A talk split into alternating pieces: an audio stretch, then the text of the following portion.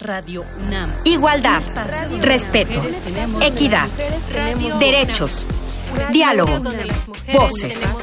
La voz de las mujeres, nuestras voces. Radio UNAM, un espacio donde las mujeres tenemos voz.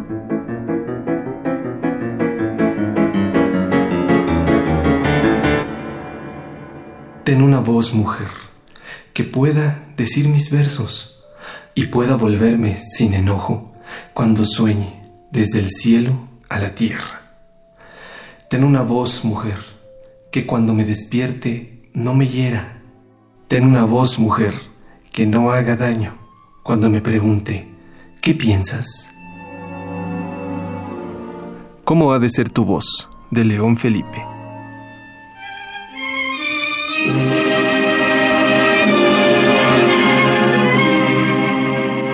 La segunda década de Radio UNAM se mantuvo sin grandes cambios, salvo la presencia más frecuente de las voces femeninas, lo cual puede atribuirse al incremento de mujeres que accedían a la educación superior y a los centros de trabajo. En 1950, poco más del 18% de la población universitaria eran mujeres. En la misma época, la radio comercial continuaba la labor que inició en 1932, la producción de radionovelas. Por lo general, eran melodramas cuyos personajes centrales eran mujeres que atravesaban vicisitudes para llegar a un final feliz. En contraposición, Radio UNAM abrió los micrófonos a las mujeres que buscaban un espacio de participación para abordar en primera instancia temas culturales y artísticos. En 1953 se escuchaban voces femeninas en Recitales de Poesía, que estaba a cargo de Héctor Mendoza, participaban estudiantes de letras y actrices como Ofelia Gilmain. Morir vos queredes, Padre. San Miguel vos haya el alma. Mandaste las vuestras tierras a quien se vos antojara. Diste a don Sancho a Castilla, Castilla la bien nombrada, a don Alfonso a León con Asturias y Sanabria, a don García a Galicia por Portugal apreciada, y a mí, porque soy mujer, dejáisme desheredada. Josefina King describe en el libro Memorias de Radio UNAM que en esa época la prioridad de la emisora universitaria era mejorar la calidad técnica de sus transmisiones. Entonces la antena se encontraba sobre un tejado de lámina de la Escuela de Ciencias Químicas en Popotla. El presupuesto era de 50 mil pesos. Pese a las limitaciones, los colaboradores trabajaban para dar a la emisora un perfil profesional acorde con los nuevos tiempos. En 1954, la Universidad Nacional se traslada a una moderna ciudad universitaria. Uno de los objetivos era generar una cultura de vanguardia. Los fines de semana, la emisora universitaria transmitía a control remoto conciertos de cámara de la Orquesta Sinfónica de la UNAM, desde el Auditorio de Medicina. En Radio UNAM lo mismo se programaba música que poesía y cursos sobre diversos tópicos académicos, en un formato tan formal que era como trasladarse, a través de la radio, al aula universitaria. Esto despertaba el interés de profesores, alumnos y público externo a la UNAM, que demandaba contenidos culturales. Ay, qué extraño.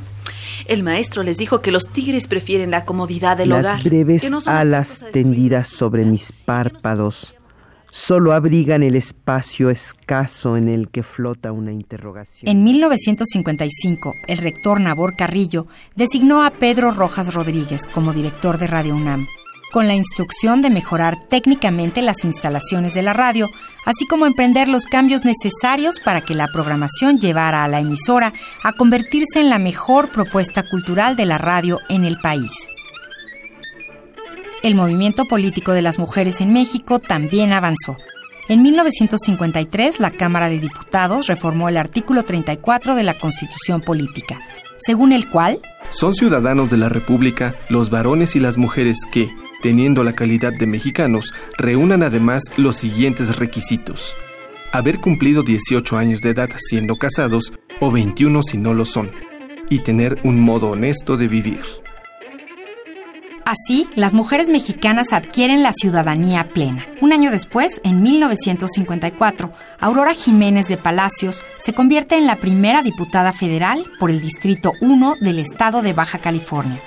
Para 1955, las mujeres del país acuden a las urnas para elegir diputados federales. Cuatro mujeres fueron electas. Un programa popular en Radio UNAM era Diálogos con Pita Amor, al que acudían diversos invitados, entre otros el director de la emisora, Pedro Rojas. Yo soy una revolucionaria y lo que trato es de romper vallas todos los días de hacer cosas nuevas y de quebrar con los moldes pasados. Una revolucionaria en el arte del Olimpo y del Parnaso. Todo lo demás me viene ajeno a mí. No, no me interesan todos estos otros problemas comunes. Yo estoy ajena a todos esos, eh, a esos mitos. En 1957, Radio Universidad amplió sus horarios de transmisión. Pedro Rojas buscó renovar algunos programas y lanzar al aire nuevas series. Fue necesario convocar a nuevos colaboradores una oportunidad que las mujeres tomarían para hacer uso de su derecho a la palabra y construir con sus palabras la historia de la emisora. Y yo insistiría en, em, en, autores ya consagrados, ya indiscutibles, de los que únicamente habría que encontrar una interpretación. Sobre los contemporáneos, los vivos, mis amigos, etcétera, creo que todo juicio está muy em, modificado o muy alterado por la relación personal que se guarde. Ahora lo que me interesaría hacer sería eh, ensayos sobre la novelística hispanoamericana. Esta noche, señoras y señores, escucharon ustedes la entrevista que la productora de este programa le hiciera a la escritora Rosario Castellanos. Radio UNAM. Igualdad, respeto, equidad, derechos, diálogo, voces. La voz de las mujeres, nuestras voces. Radio UNAM, un espacio donde las mujeres tenemos voz.